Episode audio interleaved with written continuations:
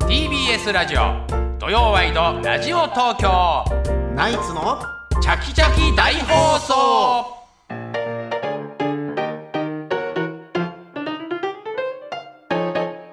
ー TBS ラジオ土曜ワイドラジオ東京ナイツのチャキチャキ大放送さあここからはゲストコーナー東京よもやま話今日のゲストはお笑い芸人のあー白木さんです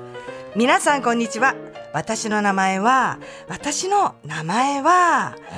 あーあーあーあーしらきどうもあーしらきですよろしくお願いします声出してるんですかそのあーの一時 いやいやもうやっぱもう腹腹からですよ腹からね腹からそうだよね腹鼻を通ってみたいな感じ鼻を通って腹から腹から鼻を通って鼻通して出してます出してるあーまあ11時台だからいいですけど9時台だったらきつかったですねそういうもんなの朝から足だけはきついじゃないですか本当ですか朝から見たくないですか 私やっぱりねか可愛いなと思あーあってりがとうござ いますありが嬉しい可愛いって言っちゃダメですかってね言っちゃいけ昨ない日の不適切にはほどがあるね、サブタイトルでしたけどあえーもういや言っていいと思いますけどね可愛い言っていいですか誰が昭和の人ですかどっちなんですかね令和の人ですか男かな女かなの以前に昭和かな令和かなっていう昭和から令和かそのポイントもありますけど なだとしたら昭和でしょうね。おじさんではおか角刈りおじさんではあるか神楽らおじさんでもあるし。ね角刈りおじさんって言ってるぐらい何だをか見たら感性でここになったはいいやわかんな何にい影響を受けたんいでやすか結構いろいろね出来、げ出来事があってのこの形なんで、なん出か来事があってそもういろい体ろ体験型ですか体験型ですよあのいろいろそのなんか、うんあの家族友達家族と一緒にお出かけして、うん海で、んあのなんかね武田久美子の、うんあ武田久美子あのそういう貝殻の水着でしそょうそうそう、ん武田武田久美子さんの写真撮ろうと思って、うんそのなんか貝殻ビキニの格好をしてて、うんでまあなんかちょうどそのお子供がいたから、でたまたまか角刈りのカツラ持ってたから、かぶって男かな女かなってやったのが始まりなんでたまたま角刈りのカツラを 持ってたら持ってたん ですよ。体験型っていうからもうやってんじゃんそこで 違う違うんです。なんかちょっと子それは大供人になってからでしょ大人になってから僕が言ったのはちっちゃい頃何を何を見たらこういうネタをそ作ういうれるおじさんを見たとか、なんかこの別にワンポイントのネタトのラウマとかそういう話なのかなと思ったいや違いらます違いまやすってんじゃん自分いやで違う違う違う違うあのでも面白い方はいろいろ見てきました、その、あバスバスに乗ってくる人で、あの本当に、んあの頭の前髪だけ、あの単調鶴のくちばしぐらいすごく 長い先端尖らせたサラリーマンのサラリーマンはい、サラリーマンの方がいて、で私バス乗ってて、バス停、ま、待ってたんですよそその単調ズルみたいな頭した男の人が。でああなんだろうと思って、で乗ってくる時に、ちょうどなんか。あのなんか整理券を取るところうんうんあるあがるちょうどセンターにあって手すりみたいな棒みたいなのがあるんですよバス停うんうんうんでその乗る時にその自分の前髪が邪魔して、その手すりの棒というか、ステップ上がる時に、階段上がる時にそれで突っかえて、なかなか上がれない感じになってたりとそか。んな長い人いないでしょいやいいたんです私本当に23回ぐらい見たんですよその人その頭が地域に住んでたの福岡福岡です福岡特に別な地域だったの特別じゃないんです けどでもサラリーマンの格好してるから分かんないんですよ私があの人は何なのかがいまだに謎なんですけどそういう人見たりとかやっそぱ、れちっちゃい時にやっぱりそういう人を見たりとかそういうね経験がやっぱり今経験が今の、はいちょっと似てますしなってるんですねねちょっと横の横から見たならんちょかっと角刈りもまあ角刈りちょっとねちょっと出っ張った角刈りですし前髪のこだわりを感じますけ ど何をやってんですか何をやってんのこの人いやでも、いうしシンプルに普通にあのねドリフ世代で すからシンプルにシンプルにドリフしてないドリフを見て育ってってことですよねそうですよ志村さんとか、まあ変なおじじさんだったりね変なおじさんとかも大好きだったんで変なおじさん要素は分かりままあすまあわかるわかりますすわかりますわはいかりますあれフレディ・マーキュリーの要素も入ってるありがとうございますそこもそうい影う響そう受いけうてんのネかタもやってますクイーンもネやってんだタもやってるしはいいやちょっとねそういうのもやって徐ます々にだから足して足して今の白木さあんになそっうたですそうです、はいこのスタイルも本当に、ねまあ一応この番組は初登場なのでですよはいえー白木さんのプロフィールをね、ちょっとご紹介しますけども、ありがとうございます福岡ね、はい福岡福岡県で出身の47おい歳年齢を言うなよ失礼だろレジに対して。ごめんなさい。いいんですどようぞついついちょっと僕いも。やもういいんですよ。いいんですか本当に言っちゃっていいんですよ。四十七歳どもうう47あ歳ちょっと年上なんだってね、はい思いましたけども。ドキッとしちゃいました。そうですねすみません本当に全然。えー清水美智子さんや野沢直子さんに憧れ専門学校を中退し芸人を目指し上京、はい2001年中田ボタン師匠の息子さんと留守番デカを結成しますそうながんですよすぐに解散ピン芸人元祖チーママとなりました、その後は事務所を転々としながら芸名も漢字で白木、はいえー白木千春、はいえー漢字表記のあー白木、はいえーそして現在のあー白木と、はいえー変えながらライブなどで活動を続けてきました、はいサンドイッチマンの伊達さんの弟子としてはいさまざまな昭和っぽいいじりを受けてきたという白木さん、はい注目されたのは女芸人ナンバーワン決定戦「ザ・ w 2018年決勝進出を果たすと、えー角刈りのカツラホタテブラジャーという姿で男かな女かなというネタを披露、世間に衝撃を与えました、そして去年5年ぶり2回目となる決勝進出を果たし、はいユリアン・レトリーバーに勝利その後ボル塾に敗れ優勝は逃したものの高い評価を受けました、という白木さんのいやー、すごいですね。なんでしょありがとうございますあまずどっから行ったらいいですかええー清水美智子さん野沢直子さんに憧れてたんだーはい、やっぱり夢で会えたらっていう番組に、世代ですよねはうい、んもうそれ見て、あの世界の中に入り込みたいって思ったのがまずそうかきっかけですね。なるほど、はい。でやっぱまあピン芸人というか最初はそういう描いてたんでしょう最初はコンビでやりたかったんですよ。に2001年、こうね、相方さんが中田ボタン師匠の息子さはい、あの上京して、はい最初に出会ったのがサンドさんなんですけど、で、出会った先輩が、あはいはいそこの事務所に、うんその中田ボタン師匠の息子さんがいたんあ、です。息子さんがいたの。はい、ん、うんそうなんですよ。で、すがそ姿にいたんです。そうですそうそうです。菅谷さんが中田ボタン師匠のお弟子さんだったそのうで、そううそんう。うんうんその流れでですね、おそれ先生紹介してもらって、菅谷さんがもうお前もなんか一人だったらあの組めみたいなコンビ組んでやったらやったらどうだみたいな感じで言われてん、その息子さんと一緒にやっうん、て留守番でか留守番デカっていうそれじゃあその前にサンドイッチマンとは出会って、出会ってますね。もうその時にそれはどう何専門学校は何を専門学校で？専門学校はあのホテルです。ホテルの専門学校行ってたんです。えなんかそんな全然関係ないです。関係ないだって清水さんに憧れ専門学校って言うから なんかそういう違う違う、違うんですよ。全然違います。お笑いの専門学お校じゃ笑いなのい。専門学校はあの、うん大阪の NSC 受けて受けたんですけど、ん落ちてるんですよ。あ落ちたのややばい人じゃん。やめてよねちょっとないとやめてる人はやばい人だって聞めてきよま違うすよ NSC のじゃあ NSC 入難し学いんですよだから難しくないでしょなんで別落ちにたのいや受けたことありますないけどないみんですなやだかだら難っしていんですよあそこ誰でも受かるんですよ。あれ落ちるって聞かないよ普通によっぽど尖ってる人とかね。そうそうそういなやん尖かってないです私ちゃんと受け答えしましたよ入試真面目に入試なんちゃんと受け答えしたはいちゃんと面接の時受け受け答えしましたよきちっとあああって。そ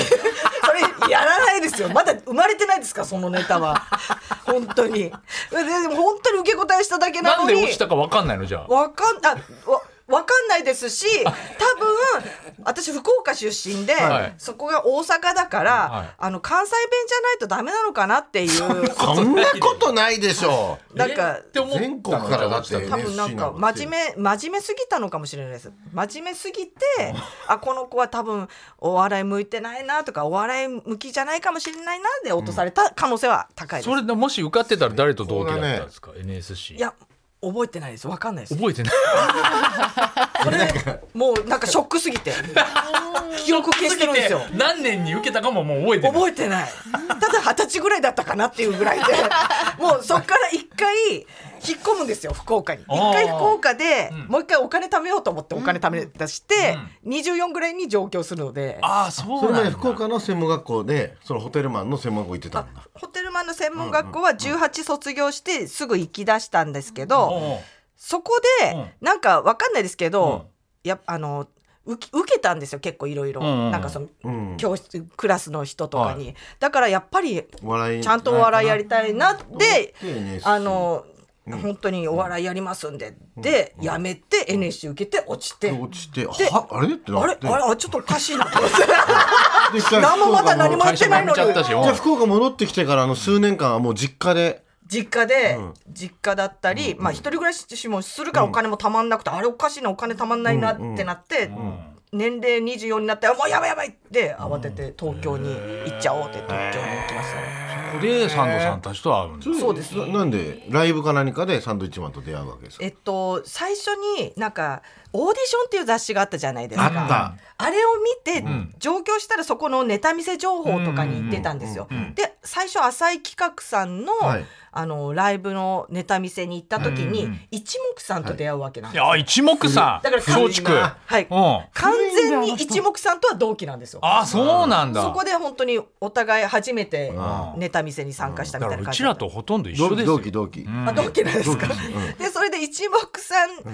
に紹介されたのがその菅谷さんとこのそのなるほどサンドさんがいたところだったんで、うんあそうなんだはいそこでのんサンドさんと出会ったみたいな感じですね、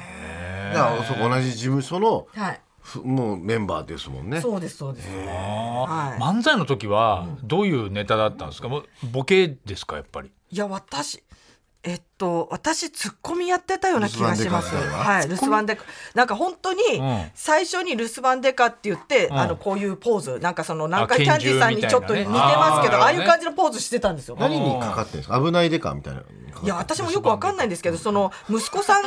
そのね息子ボタン師匠の息子さんが最初に言い出した名前だから、しじゃあ留守番デカってなって、あ留守番デカかと思って、でデカだからこういうかもうあんどうもあちょ留守番デカあれ留守番デカです漫才みたいな漫才ですよねで漫才始めるみたいなで白木さんツッコミでもう全然面白くなくて全然受けなくて受けなかっいけなたくて、はい1年ぐらいで解散しちゃっていやもうそそれも前にすぐ解散しちゃいましたね本当に半年やったかなぐらいの感じでそっからもうじゃあずっとピン芸人ですほねとんどがですねいろいろコンビ名っていうかピンの名前がはい元祖チーママ変わってますよね元祖チーママはその菅谷さんにつけられた名前なんですよ。あのどういうことですかあのスナックによく通ってて、誰がそのマネージャーの菅谷さんが菅谷さん が通ってて、であのチーママってその、ママじゃなくて2番目のポジションなんでうすよ。んうんうんで元元祖をつけたらおもろいやんないかみたいな感じで、元祖チーママでいけみたいな感じで言われて何その 話元祖チームは元祖チーママでそれで元祖チーママになって。でもその後い辞めちゃったんですか事務所転々としそなのがら後そうですねなんか、その後まあ事務所転々として、えーっとなんか、その、ソニーにもう入るんですよ、私ソニーに入ったんだはい、ちょっとサンドさんの元を離れてちょっとまた一から修行しますじゃないですけど、はい、ソニーに行って、そこが長かったですね結構な10年時代は長かっためちゃくちゃソ長いニーですに長くいたんだはい、そこでハリウッドザコシショウさんとかと、うんはいお世話になりましあたあねめもちゃうくちねゃ。あのみんなね揃ってますもんねうんいろんもな人うがめちゃくちゃお世話になってペシャリ師スト匠がに、はいでそこでまああの師匠に学んで、えーその後またサンドさんのいるグレープカンパニーの方に行かせていただくわけなんです、だから今もうはちゃめちゃな芸風になったのはもうやっぱりソニーの先輩たちからはいこう開花してソもニーでらったみたいな割と仕上がった感じが、あおあの結構芸人同士でみんなアドバイスくれる感じだったので、ああねソニーはねはいソニーはみんなネタ見せするって言いますもんねはいうん芸人に受けるネタになってきますね、どんどんね。うんでもなんか最初からやりだした時から、あのなんでしょうこれ陰謀のネタとかやってたので私、はいはいはい はいえそれは留守番でか留守番デカじゃないです聞き間違えたと思うんですけどピンピンピンの時にがそっち今マの時いにや違います違いますがあそう元祖チーママの時に、あのゴキブリのネタだったり、そういうのやってたんですよもうすでにもうあんまりそんな、まあ、テレビテレビを目指してなかったというかテレビ目指してますそれでおかしな話ですよね。おかしいんだよなうわ分かってい。なかっただけの話であそうなんだ、はいうん出れると思ってたん出だねれると思ってたんで、それねうんはいどういうネタなんですか陰謀のああの私が、あの陰謀で、えー、陰のはいなんかちょっとやって陰の謀法っていう 陰の謀法っていうブリッジを挟むっていうインドもうほう陰の謀法っていうブリッジを挟むんですよでもそれはまあホテルマン時代のあれが役に立ってるってことですよねやって立ってないよ全くそ関係んないなですホテルマンいないでしょ別にホテルマンは関係ないです。イン係ドないもですよ方は関係ないですけれ ども。そういうそういうネタやってましたね。一人コント。こそれでまあ今現在またサンドイッチマンさんと同じはい、そうですそうでで伊す。達さんの弟子っていうのはもう出会った時からもう弟子出会出会ってもう本当何数年経ったぐらいの時に、もう本当仲良くて、普通にそのライブ終わった後なんか楽屋で喋ってたら「お前あの俺の弟子やれよ」みたいな感じで伊達さんが言って、もう当時から伊達さんの金髪に、あのなんか色眼鏡だったので。そうですね。うん。なんかそういういかつい人が私はその見た目が事務員みたいな見ただ、見た目だったので、うんなんか弟子がこういう見た目だったら面白いみたいな感じで伊達さんが言い出したみたいなとこですね。あーそっかそっか。はいそういうきっかけなんですはいそんね。なあのカバン持ちとかしてたわけじゃないです全然ですただ言ってるだけで、だからそのオーディションに行った時に毎回挨拶の時に言いなさいみたいなああ感じなるほどね。サンドイッチマン伊達さんの名前使っていいよとそうそうそう言言われてましたね本当それではだいぶ助かった部分あるんですよね。やっぱね。でもその当時は全然サンドさんも売れてなかったのでそうか。誰ってなってましたそりゃそうでしょだから半分ギャグだない時に。から売れてたらギャグじゃなくなっちゃうけどそうだね売れてなかったらギャグでしょいやあわかんないですけど、私はもうでも言い本当に続けてたんだ言い続けてましたねそれがあ。どう富伊達の富澤さんは関係ない澤さんは俺俺違うからなみたいな感じですごいサンドイッチマンの弟子と言うなと言うなと俺関係ねえからはいでも富澤さんにもお世話になってますけれども、ねえはい今回やっぱ妖怪角刈りおばちゃんでしょ妖怪角刈りおばちゃんザ・ W でね。ザやっぱり W これ何かなんだなんかあるねモチーフとか。これはですねなんか本当にヒントあったのはあのーランジャタイのくにちゃんくんちゃんねがいて、くにちゃんにアドバイスもらったのがへえ妖怪角刈りおばちゃんなんですよ、グレープの後輩に後輩アドバイスもらって。はい、あの、うんそそのグレープに入る前から、あの、あまあねな仲良くて、うんはい。もうそこからの付き合いなんですけど、あのー準決勝、ザ・ダブルの準決勝に進んだら2本ねらネタをやらなきゃいけないんですよ。で1本はもう決まってたんですけど、もう1本どうするかでまた変わってくるじゃないですか、決勝行けるか行けないか。でどうしようかなって相談した時に、あのクニちゃんがあのなんかその白木さんのこのネタなんかどうですかってなって、でもこれこのままテレビじゃできないよみたいな。感じで、くにちゃんが「あじゃあこういうのどうですか?」の提案で、白木さん角刈りありませんか?」あいつ角刈り好きだな。 伊藤君も角刈りしてたしね。そうそうなんですよ。し白木さん角刈りやってみませんか?」って言われすいて。ませんか。で過去に私も2回ほど角刈りやってるのでやってんのかよ抵抗はなかったんです一回やってんの。 2回もはい両方ともその罰ゲームの流れでやっちゃってるんですけど、はい、抵抗はないですね。それ20ね代30代とやってきてるので、あもう全然あ角刈りぐらいだと、まあ、全然やるよっつって。で妖怪角刈りを「おばちゃんよ」っていうネタやりませんっつって、もうほとんどそのもう、まあ、ベースは私のがあるにしても、ほとんどそのくにちゃんのアレンジというか、はあそうなんだはい、そっからですねそこで私のなんか見せ方を分かってるというか、そのアドバイスで、はい、いいけましたねなんか決勝に。ああそう確宮かに崎君は分かってるもうくにちゃんっぽいもんなだからはい、確かそにうもう本当に国ちゃんワールドじゃないですか、うんなんとなうんく確かあは。あ白木が一番い生きるのは生きるのもう妖怪角刈りおばちゃんだと。おばちゃんだとはいああそれをでもやってよかったでしょ。でやもっねてよかったですね。で実際にやってて自分もなんか楽しかったんですよ。うんうんうんまあ、楽しいネタだなと思ってやってるのもあったし、うんなんか本当準決勝で初おろしだったんですよ。うんうんお客さん迎えてやるの。の。でやった時にやっぱ楽しいし、なんかその反応も良かったので、もしかしたらこれ決勝いけるかもなとあは思っいていまうしことたはやのっでぱあ。ったんだ。そうですね。まあそれまでずっと角刈りにしてることは隠しといて、みたいな。なんか恥ずかしいとかななかった 恥ずかしいとかなかったです一応確認で ね。な、な、一応な、か一応確認なんですけかどく、かくわり、かくわり角刈りおばちゃん。はい恥ずか、妖怪かくわりおばちゃんよの時は、恥ずかしいは一切なかったですね。あの、 おお、拍手じゃないんですよ。意外にしてくださいよ。全然それは恥ずかしくないんですけど、普段の生活がやっぱちょっと大変だったりしますね、やっぱり。 お普段はどうしてるんですか普段だって今撮ったらあれですよね、はい、角刈りなので。角刈りでもその取ったらもう角刈りなので、あのーなんかちょっとやっぱり変な目で見られたりするんですよ ね。あそう。はいまだあのウィッグつけて生活したりとかっていうのはないですかウィもうウィッグはも んうやらないんですよ。やらないもう本当に痒くなるし。ああそう普段からもうこれでいると 普段から角刈りでいるんですけれどうも、んやっぱ帽子とかはかぶったりとかしちゃいますね。んただなんか後ろから見たら少年に見えるらしくてな んかそれで帽子かぶるとね帽子かぶっめてちゃくちゃ子供っぽいもんな野球少年みたいな。本当だ見られるみたいで、あーなんか前向いたらおばさんだからちょっとやっぱりみんなびっくりされますね。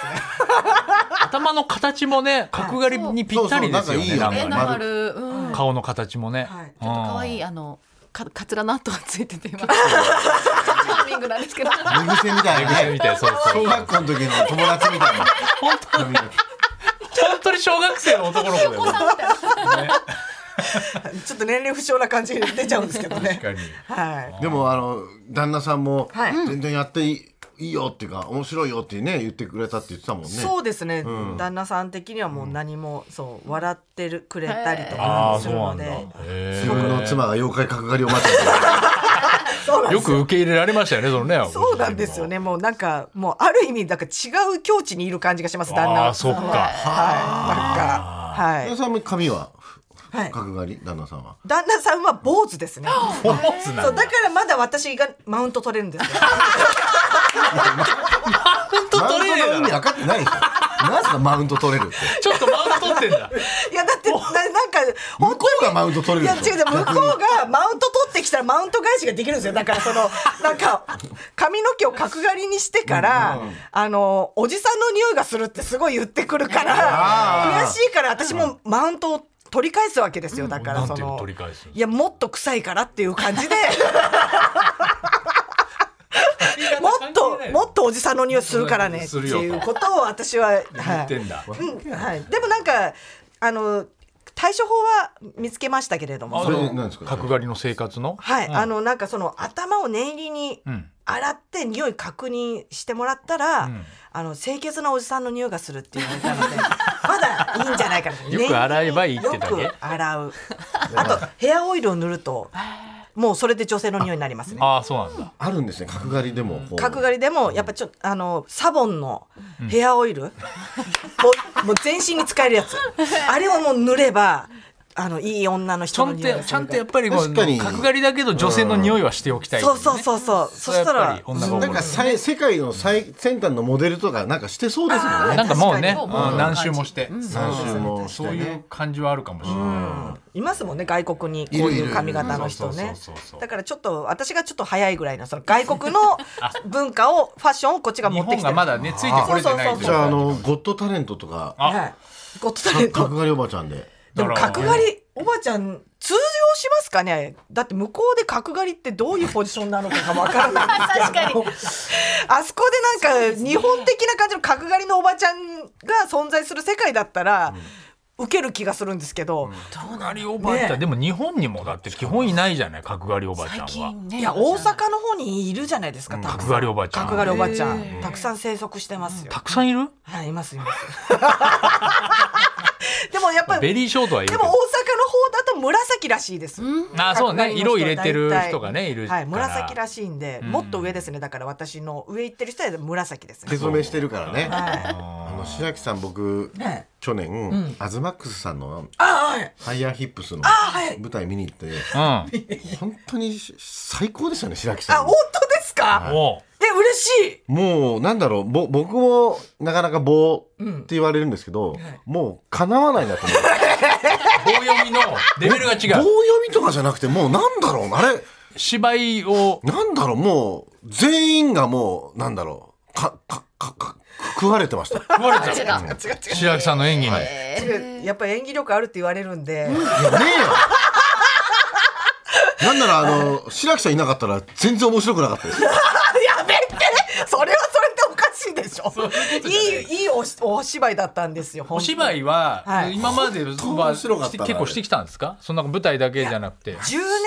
15年以上前ぐらいに1回、出たことはあるんですけど15年前ぐらいにそのあそはい、お芝居はちょっとやっぱり苦手苦手というかそんなに出てはなかったんですけど、うん自分でも分かってるので、あ、はい、そうですか、はいななんでこれ今回はいやでもアズマックスさん直々からオファーって言われ指た名があったんだ断られ断れなくないですか、まあそうですよね大先輩ですし、大先輩ですし、うんあとなんかそのお笑いの方なので、もう分かってんのかなという、私のことを。そそれはそうあったと思いますよなるほどねでなんかその、実際に稽古の時も、もう芝居には期待していないということ をあ最初から言ってくれたんで、ええもう全然台本見なくていいよって、あ本当になんか本当なのかどっちなのか分かんないですけど、言ってくれてたので私もその姿勢で臨みま した。キンチャイズムねキン勢チャイズム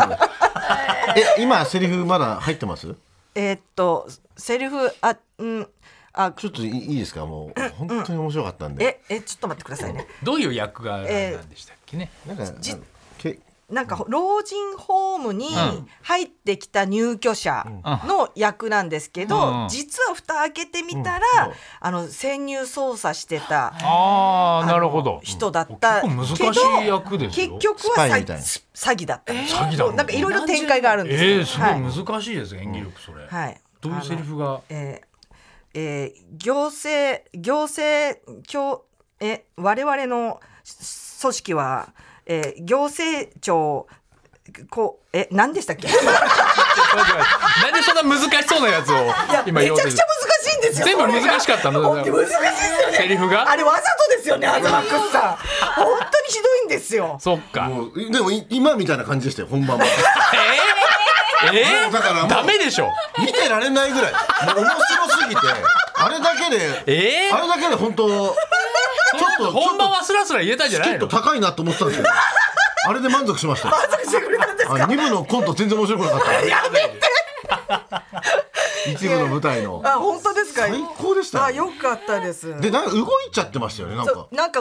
練り歩きながら、うんなんかそれなんであれ練り歩いちゃうんですかそれっぽくやってくれって言うんですよ古畑だっからぽくそうですそうですなんかそのなんかああのす実は私は捜査官ですよの雰囲気出すために、うんなんか喋りながらつらつらやるじゃないですかー歩いてねおすなんかねあー舞台を大きはいく使って、すごいできる人みたいな感じはいで、はいはいはいそれをやってたんですよ、うんそのつらつらとは出てこなかったですけど 途中思い出し思い出し喋ってましたけど途中で止まっちゃった りして、えーあ私たちはとか言ってそんなことあるいやもうマジで稽古したんでしょだって稽古何回もしててやるんじゃ ないの変なとこ歩いちゃってましたよね変なとこ歩いちゃってそうですね途中で血抜けちゃったり途中で止まったりとかしちゃってはいそうですねすごいな、はいポジション取りもよく分かってないのでポジションも分かってないポジション取りがよ立くち位分置か立ち位置もよよく分かってない誰も教えてくんないしねそうす教えごていくんないなしもうちょっとこっちとかも言ってくれればいいけど言ってくんないし人のせいにしてんだよパリ出たいって書いてあるんですけどドラマに出ドたいラマ決まると思うよ絶対え決まり最ま高すだかっねたえよ本当にーねドラマ出たいです見よねドラマで見たいよ、さあここからは今週のヤホートピックスということでね、はいちょっとまだ何かお話ししてない、とっておきのお話があればはい教えていただきたいんですけども、はい、そうですね、えートピックスになるようなことあります、はいえー信子 UFO にさらわれそうになる信子っていうのははい、信子っていうのはですね、私のお母さんなんですけどね、あの UFO に連れ去られそうにななったことが。とんでもない話じゃないですかそれとんでもない話なんですおよ。母さんはがい UFO に連れ去られ、連れ去られそうになった。いつの話いやでも私が高校生の頃の話なんですけれども、もう本当福岡の田舎なんですよ。山と川と田んぼしかないようなところええでえええ、でもう夕方ぐらいになるともう。真っ暗で街灯もないから、懐中電灯つけて犬の散歩してたさせてたんですね、うちのお母さんが。ったらもう本当にあの山の方からなんか飛行機が飛んでんなと思ってなんとなく見てて。だんだんだんだん自分の方来てんなと思って見てたらそれが円盤型のその未知との遭遇に出てくるああれが自分の方に来てると思ってやばいと思ってうん場所ばバレちゃうと思って懐中電灯つけてるんで懐中電灯消して犬と一緒に茂みに隠れてたらしいんですようんそしたらその UFO がずっと自分の真上のとこで止まって。ももうチカチカチカチカそのライト、でしばらくもうずっともう上にいたらしいんですけど、シュンって見つけれなくてシュンって消えて、う俺消してたからそうそうそうそうバレずに済んでバレずに済んだもうその日のお母さんすごかったですだからもうもう家に帰ってくるなり、う宇宙人に連れ去られそうになったっつって、お母さん、えーあんなお母さん見たことない。信子 UFO、UFO っつって、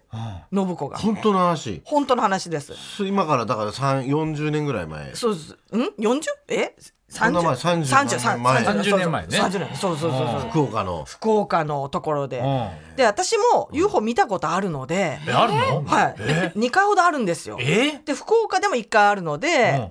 福岡であのなんかその部活終わりに、があのか片付けして帰校庭歩いてたらもう上をあの UFO の大群、あの大群あの最初星かな飛行機かなと思って見てたんですよもう暗いから。たらあの鳥の大群 V の字に作って鳥の大群ってあるあとるある飛んだりするんですよ。あれの UFO をがそういう感じであの引き連れてえ V の字で何個ぐらい何個だろうも123うな何十体とかさそう123何飛行機じゃないんですかそれ飛行機じゃないですこれあので友達と一緒に「あれ何?」っつって、あ見たんで間違いないです円円盤な盤円盤っていうか遠くだからなんか星みたいななんかちっちゃい丸っこいのがでもう星座とはちょっと違う並び方でずっと飛んでた飛んでましたね UFO がだから UFO いるんですよ UFO いる信子さんは話じゃないですかおお母さんはその後はな見てないですかその後は何も言ってないんですけれども、でももしかしたら知らない間に連れ去られて首の後ろマイクロチップ埋められてるかもし いれやない。もう記憶を消されてあの多分もう入れられてましたよ生まれる前から生まれる前かそうらですそうですえ生まれる前白白私木家がははいだからもう全員全員 UFO にそうですだから白木さんももうチップ埋められて埋めるられてる要するにお母さんはもう埋められてるんですよ子供の頃におそらなくるほどでそれをたまちょこちょこ監視しに来てるわけああそうねであの今あたまに見に来てたのうんうんそのうん白木そさんこのあ見に娘来見をに来てねるもんああああで今順調に育ってるもう宇宙人のもう理想形になっ理て想る形になってるこうこうさせたかったんだこのためにやってたんだずっと角刈りになってるとかってちゃちゃんと育ってるってやってるうんやってるってだっておかしいじゃんこうなんないんだよ普通は地球こうな地る球の発想でこうなるはずがないからなんないいやか地ら球の発想ですよこれこれははそうだもうこれは宇宙人の仕業だ完全に国崎もそうだしね国崎も国際クリちゃんも宇グ宙レープ人に集まってくるグレープカン宇パニ宙人ーっぽいは宇宙人っぽいですね確かにクリちゃんも幽幽霊は見たことあ幽霊は見たことありますね実は幽霊本はいなんか多分うちの家の実家が多分多分私の部屋冷凍なんですよ多分当霊道あ霊道通る道通る道だと思うんですけどよく金縛りになってたしでそれこそ高校の頃に、んな夢見てて学校のふ夢見てるんですけど授業受けてる、なんか琵琶法師のベンベンベンベンの音が聞こえ出してきて、あなんか琵琶法師の音すんなと思ってだんだんだんだんその音が大きくなってってうるさいと思って琵琶法師の音で夢から覚めたんですよ。で目開けたら琵琶法師がそのあこのあぐらかいてこうやってるのがふーって飛んでったんですよ。ええ浮いてんの浮いて浮遊して通り過ぎていきまるしちたっちゃくなっちゃっていやでっかいでっかいのがもう浮いてもう浮 遊してもう枕元で引いたんだもそうんだからこれがうるさかったんだっていうところなう んですよるさいでしょ本当にそれはうるさくて目覚めてでそれではもう怖ってなって、まあ、お父さんお母さんたちの部屋行って寝ましたけど、めちゃくちゃすご怖いいじゃねんやめちゃくちゃ UFO は怖い来るわ霊道だわそうそうなんですよ親には言ってないですけど多分霊能なんですよ私の部屋 だから一人で寝たくなかったんですよ毎回すごい話いはっぱいありました面白いねね何なんですかいっこぱれいはなんかそういうの持ってるんですねえ名ね残惜しいですけどだからなんか階段の和尚さんと話したかったいあそうですそうアンですいケートろにいろ話したかったですねこの人は階す段ごい階段そう話階段話すごい気に人でなするよ人っていうのもアフリカケンネルの話してる方ですさあもうねお時間なんですよねえそうです白木何さんかお知らせあごおあ知りらせますかそうですね私 YouTube をやっておりまして「あーしらきチャンネル」っていう YouTube と、あと美容のあのメイクのえあの本当にプロのメイクさんにメイクを習うっていう「ああーしらきのおしゃべりメイクルーム」という YouTube チャンネルがありまだすけでだけじゃないよあ本当メにイクだけのチャンネルも持って心る霊チャンネルに帰ろう本当にもうそれがもう本当にまたねあの400人ぐらいしか登録者数いないのでぜひ登録メイクだけのチャンネルやってんのメイクだけのチャンネルこれも本当にちすごいなゃんとした編集もちゃんとした人がしてくれてるのに、まだ400人ぐらいしかだってはい、もうちょっと申し訳なくてしょうがないんですけれども。おじさんのメイクとかしてる人だからね普い段やもうそこがまたギャップがあちょっと見てみたいか見もたいもうガガチの女子力高いメイクをやったりそうめちゃくちゃ勉強になるのであそうためになるメイクの方法を教えてるのでまさかと思うのがえー、あそうなんをかだ角刈りでやってるわけですかそうです角刈りでやっていますあえーお肌もでもすごく綺麗でいらっしゃるからそうりがとうございます、素晴らしいねはやっいぱそう白くて化ね粧ねありがとうございますそちらのチャンネルをぜはいひとぜいひうおことで、願いしますありましたということで今日のゲスト、あ白木さんでしたどうもありがとうございました TBS ラジオ土曜ワイドラジオ東京ナイツのチャキチャキ大放送